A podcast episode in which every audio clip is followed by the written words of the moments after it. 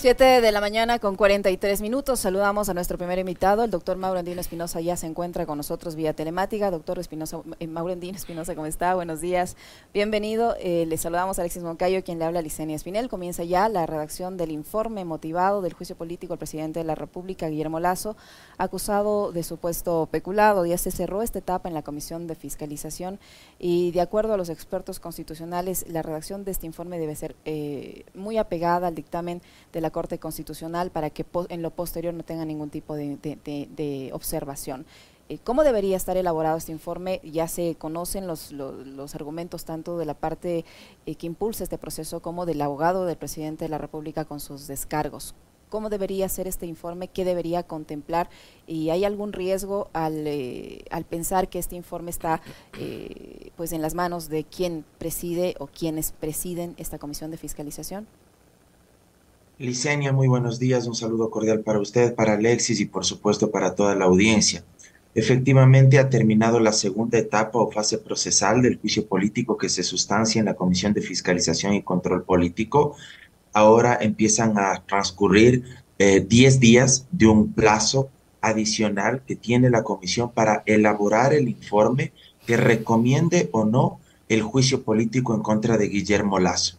Y aquí vale precisar una cuestión que es fundamental. El artículo 91 de la Ley Orgánica de la Función Legislativa señala que se debe remitir. Este es el verbo rector que utiliza la norma que regula los juicios políticos en la Asamblea Nacional. Remitir no es optativo, no es opcional. No hay otra alternativa para la Comisión de Fiscalización porque por ahí he escuchado argumentos de algunos legisladores o legisladoras que señalan que, por ejemplo, si es que en el hipotético caso no existieran votos ni para aprobar un informe que recomiende el juicio político, ni para aprobar un informe que no recomiende el juicio político, entonces ahí se moriría el proceso en la comisión de fiscalización. Poco más y quieren que nueve miembros de una comisión asuman una atribución constitucional que es potestativa, facultativa de los 137 legisladores en el Pleno de la Asamblea Nacional. Consecuentemente, se debe remitir este informe una vez que transcurra o dentro de este plazo de los 10 días al presidente de la Asamblea Nacional. Respecto de lo que usted puntualmente consultaba, Licenia, no se puede salir del contenido del dictamen de la Corte Constitucional, es decir, el presidente de la República no puede ser enjuiciado políticamente por otra causal que no sea por peculado, aquella que está prevista como infracción constitucional en el artículo 129, numeral 2 de la Carta Fundamental. Evidencias políticas, porque eso también ha dicho la Corte, y esas son las partes que no menciono, que este juicio político no tiene, quiero ser enfático en esto, no tiene una naturaleza cuasi penal, porque muchos colegas han pretendido orillarnos a esa discusión y la Corte fue clara en su dictamen no tiene una naturaleza cuasi penal, no se trata de un proceso judicial, no se trata de un juicio penal, la Asamblea no es un tribunal penal, tampoco la Corte Constitucional, ni siquiera se trata de un proceso administrativo ni de un juicio de naturaleza ordinaria, es un juicio político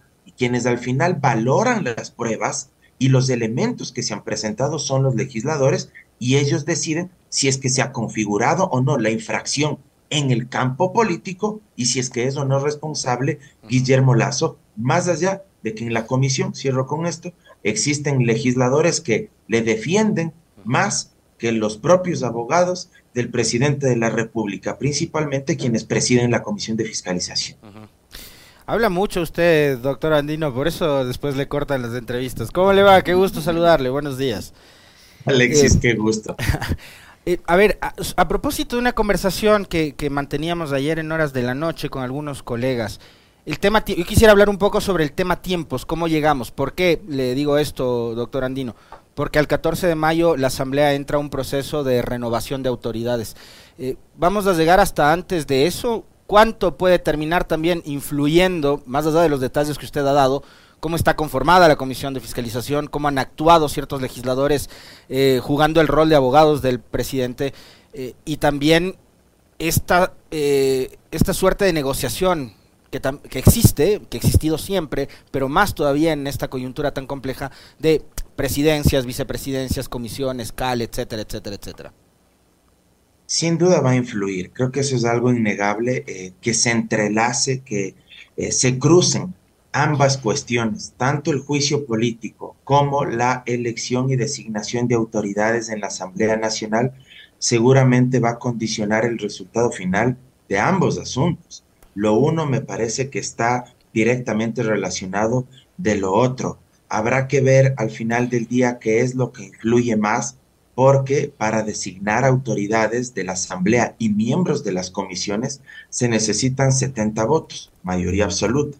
No así para el juicio político, donde se necesita una mayoría calificada, es decir, 92 voluntades, lo cual complejiza mucho más esta tarea. Ahora, ¿por qué se llegan a rebasar las fechas? Porque inicialmente esto bien podría haberse terminado antes del 14 de mayo. Entre otras cuestiones, porque en la propia Comisión de Fiscalización, en un inicio, recordarán ustedes, se inventaron plazos, disque para que eh, los eh, proponentes señalen la utilidad, la pertinencia, la, conducencia de las pruebas anunciadas en la solicitud, como si el presidente de la Comisión de Fiscalización fuese juez ordinario. Luego se puso a invocar una serie de disposiciones eh, o términos del Código Orgánico General de Procesos como queriendo ser juez de lo civil y realmente eso no procede cuando el juicio político tiene su naturaleza y su regulación propia en la ley de la función legislativa.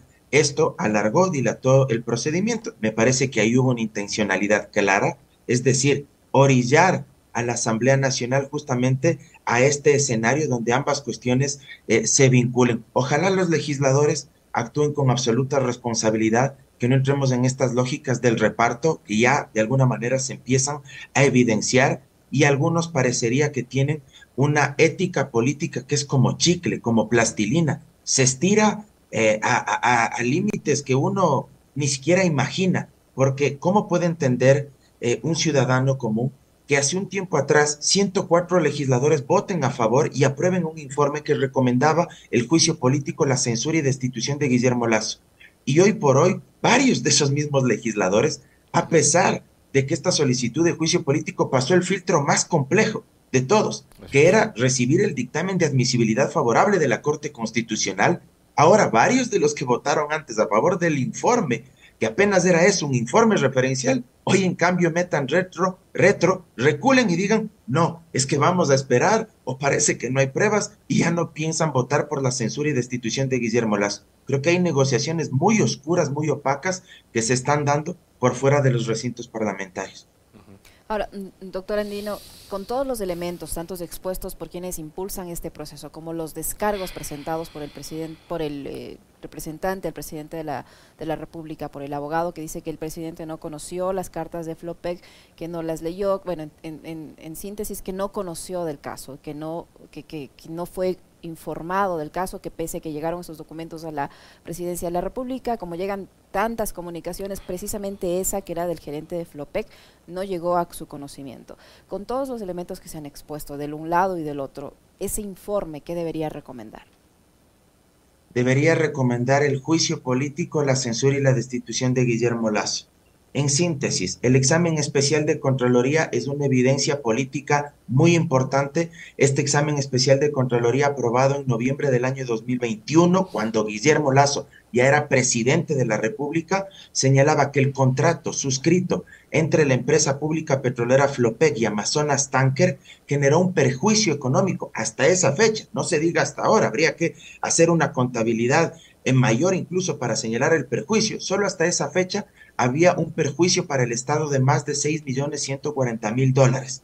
Segundo, ese propio examen especial de Contraloría señalaba que ese contrato ni siquiera tenía un análisis de riesgo, no tenía estudios técnicos de mercado, no tenía informes del jefe de fletamiento para decir si es que era o no pertinente alquilar esos buques que permitan transportar nuestro crudo, nuestro petróleo hacia otros mercados. No había informes jurídicos, es decir, toda esa negociación se hizo entre gallos y medianoche. Segundo elemento probatorio, los informes de la propia Flopec, de la propia empresa petrolera, informes de la gerencia comercial, de la gerencia financiera, del responsable jurídico de Flopec de febrero del 2022, que señalan, una vez que tuvieron las recomendaciones de Contraloría, que no era pertinente mantener ese contrato, que no era beneficioso para el Estado. Tercero, Johnny Estupiñán le envió un informe con copia al presidente de la República en febrero del 2022. Luego le envía una carta en marzo del 2022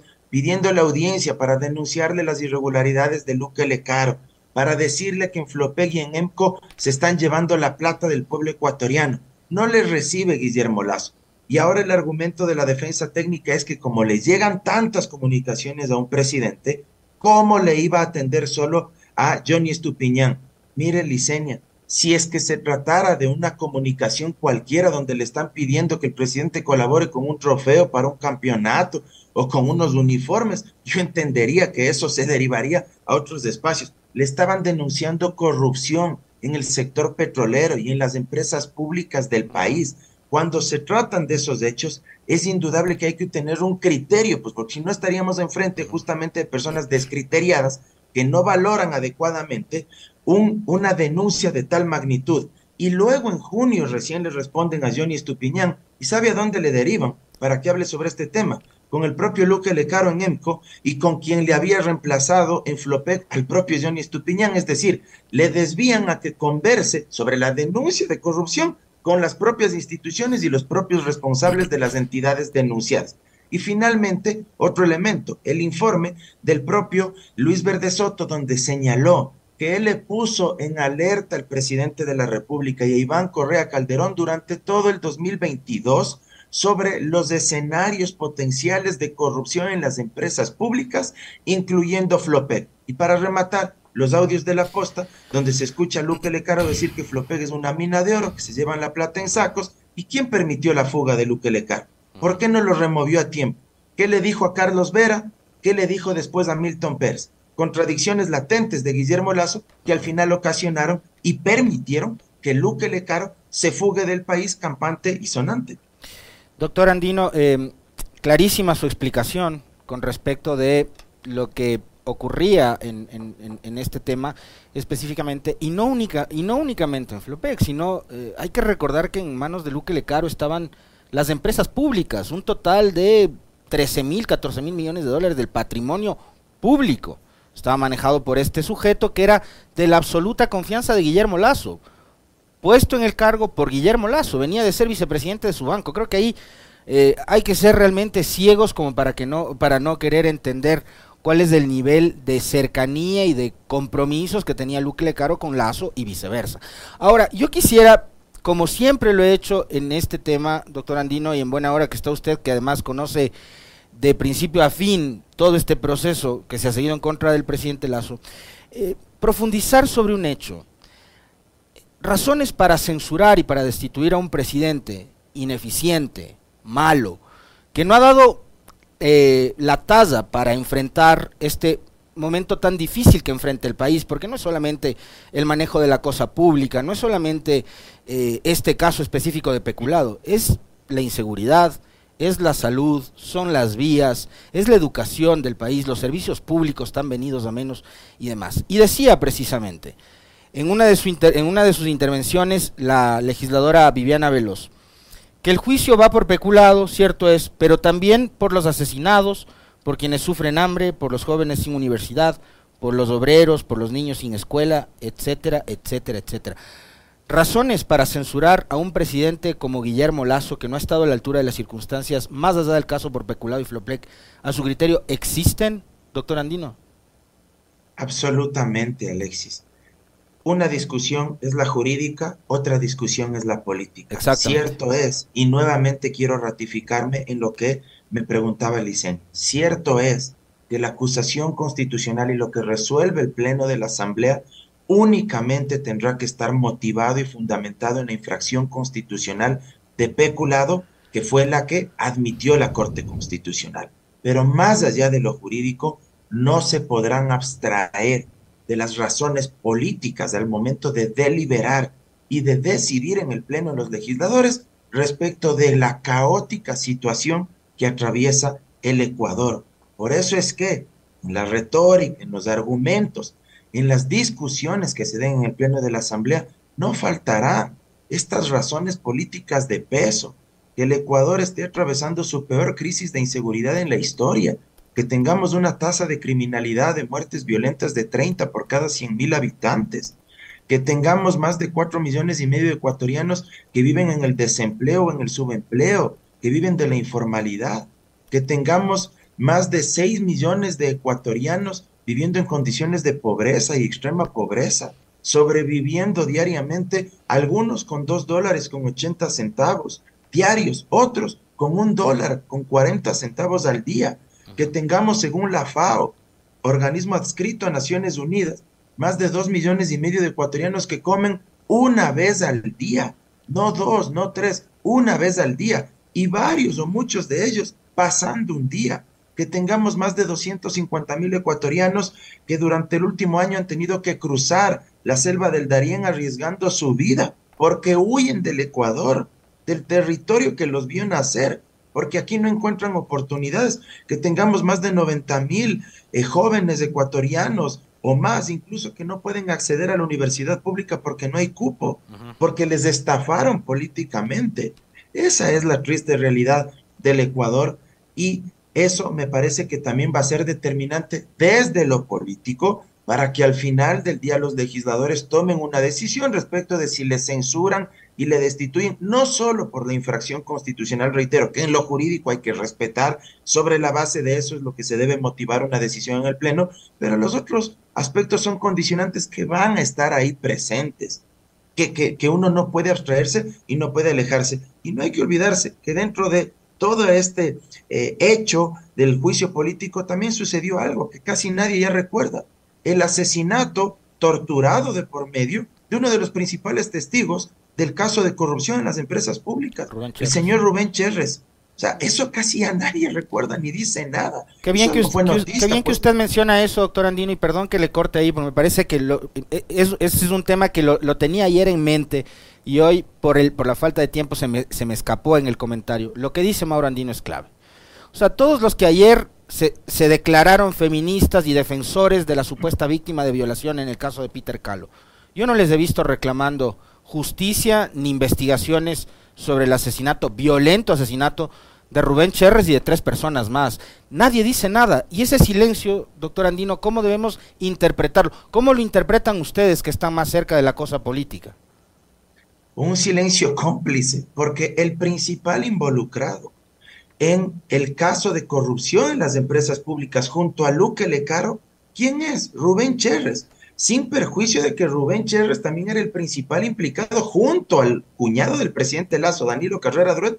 En cambio, en el caso León de Troya, la investigación por narcotráfico, donde ahí hay otro elemento que casi nadie ya recuerda, los audios de los generales Ponce y Vargas y de la propia ex comandante general de policía Tania Varela, donde mencionaban sin ambajes, sin empacho, que iban a archivar, que iban a hacer todo lo posible por ocultar una investigación por narcotráfico. Oigan, donde estaba involucrado el cuñado del presidente de la República. En cualquier país medianamente democrático, con una institucionalidad medianamente decente, el presidente de la República ya habría dado un paso al costado, pero hace rato. Los líderes de opinión, los académicos, los intelectuales, los medios de comunicación, le habrían exigido, cuanto menos, que dé un paso al costado para que pueda defenderse de esas acusaciones con absoluta libertad e independencia de la función ejecutiva y del poder político que ostenta. Pero ya nadie dice nada, ni sobre el asesinato torturado de por medio de Rubén Cherres, ni respecto de los audios de los generales que hablaban de ocultar esa investigación donde estaban involucradas personas cercanas, entre ellos el cuñado del presidente de la República. Y esos son elementos políticos que también estarán sobre la mesa de discusión y que también condicionarán cualquier decisión al final. ¿Quién tiene que elaborar este informe, doctor Andino? ¿A quién le compete elaborar este informe? ¿Y qué pasa si ese informe eh, o, con ese informe todos los integrantes de la Comisión de Fiscalización no están de acuerdo? Hay asesores en cada una de las comisiones especializadas permanentes. Me refiero no a los asesores de cada legislador. Cada comisión tiene dos asesores que son los que tienen que, como su nombre lo indica, asesorar, orientar, dar criterios técnicos, elaborar los proyectos, los borradores de informe que luego se ponen a consideración de los legisladores. ¿Qué podría suceder? Porque generalmente quien designa a los asesores de la comisión, pues quien preside esa comisión. Entonces usted diseña, pues ya se puede imaginar por dónde irán los tiros, los criterios en la parte técnica también de quienes asesoran a la comisión, porque serán de la misma línea ideológica de quien la preside, en este caso del asambleísta Villavicencio. Consecuentemente, si es que no están de acuerdo, que es lo más probable que vaya a suceder en la comisión de fiscalización, quienes integran la misma, los legisladores pueden presentar un informe alternativo para que sea sometido también a consideración de los miembros y si es que no hay los votos con el primer texto que pongan a consideración los asesores de esa comisión, luego los demás asambleístas pueden poner a consideración otro texto. Si reciben los votos, cinco de nueve integrantes, mayoría absoluta, ese será el informe que deba ser remitido hacia el presidente de la Asamblea y luego ponerse en el orden del día para que el presidente Lazo pueda ejercer su derecho a la defensa durante tres horas, una hora más de réplica, Dos horas tendrán los interpelantes, dos interpelantes, luego una hora igual de réplica que tienen ellos, se retira el presidente Lazo, se abre el debate, se suspende la sesión y hay un plazo de hasta 72 horas para volver a reinstalar la sesión y que se someta a votación. Si hay los 92 votos, censurado y destituido. ¿Que el presidente de la República en esta fase del proceso tiene la obligación de ir o puede, como en esta otra parte, enviar un representante, un abogado o, o un ministro, no sé, de esta ya no se salva. Aquí tiene que ir él. Ya no puede enviar un abogado, él tiene que dar la cara, él tiene que argumentar, él tiene que sostener su posición. Ya no puede enviar un procurador, un abogado que le represente, tiene que ir él a dar sus argumentos ante el Pleno de la Asamblea Nacional.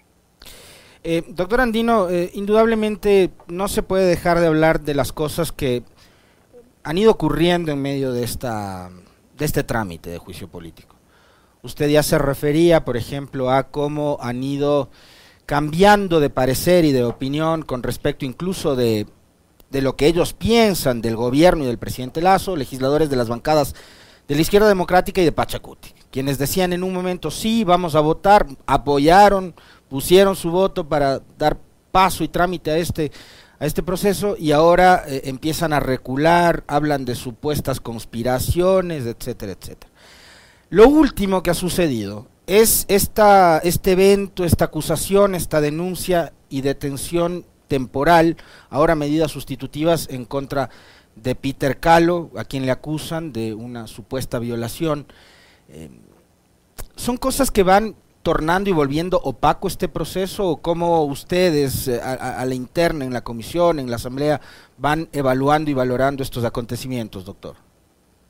A título personal, Alexis, como Mauro Andino Espinosa, creo que hay que rechazar, y así lo hago enfáticamente, firmemente, cualquier acto de violencia, venga de donde venga. Mucho más si se trata de un presunto delito de eh, violencia sexual en contra de una mujer. Indudablemente, esto tiene que ser investigado de manera absolutamente transparente.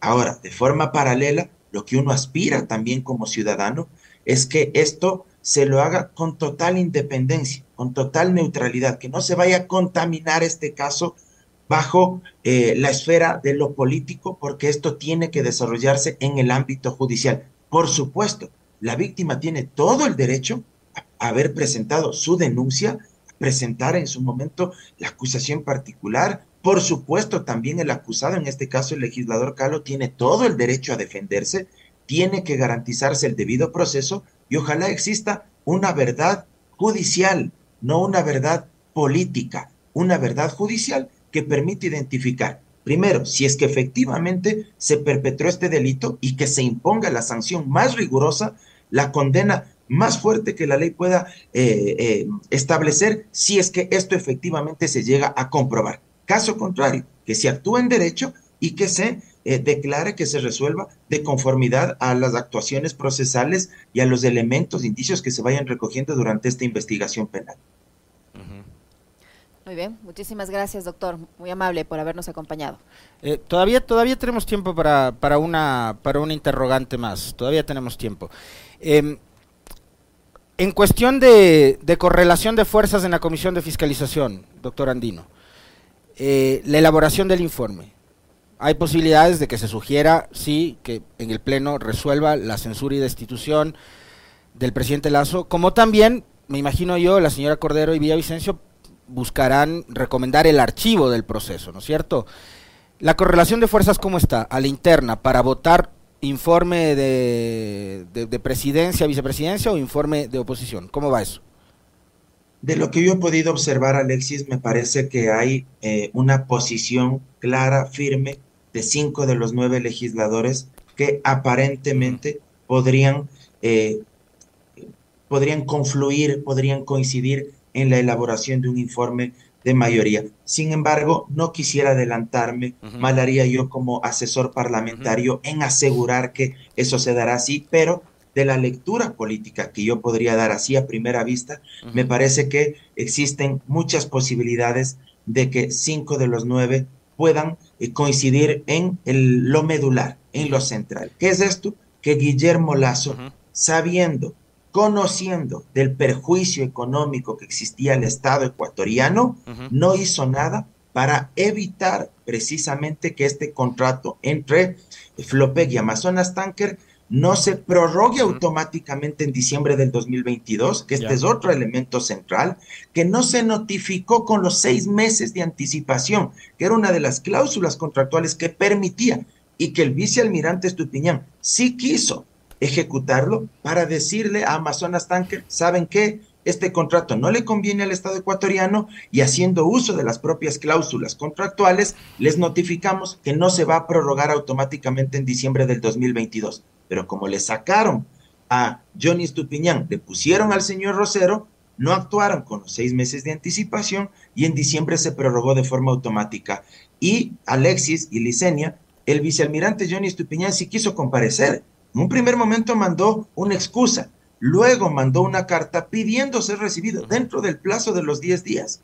Y la presidenta encargada de la comisión en ese momento, el asambleísta Cordero, clausuró abruptamente la sesión, no quiso dar paso argumentando cuestiones que no están ajustadas a la ley de la función legislativa y la impresión que a mí me da es que al final del día lo que tanto reclamaron, que comparezca el vicealmirante Estupiñán, al final del día a ellos no les convenía tanto y no permitieron la comparecencia de uno de los principales testigos en este caso. Y finalmente, algo que la gente no sabe y que es importante que recuerden, el examen especial de Contraloría que estableció el perjuicio de más de 6 millones de dólares, unas tres semanas después o cuatro semanas después, tuvo un proyecto borrador de indicios de responsabilidad penal.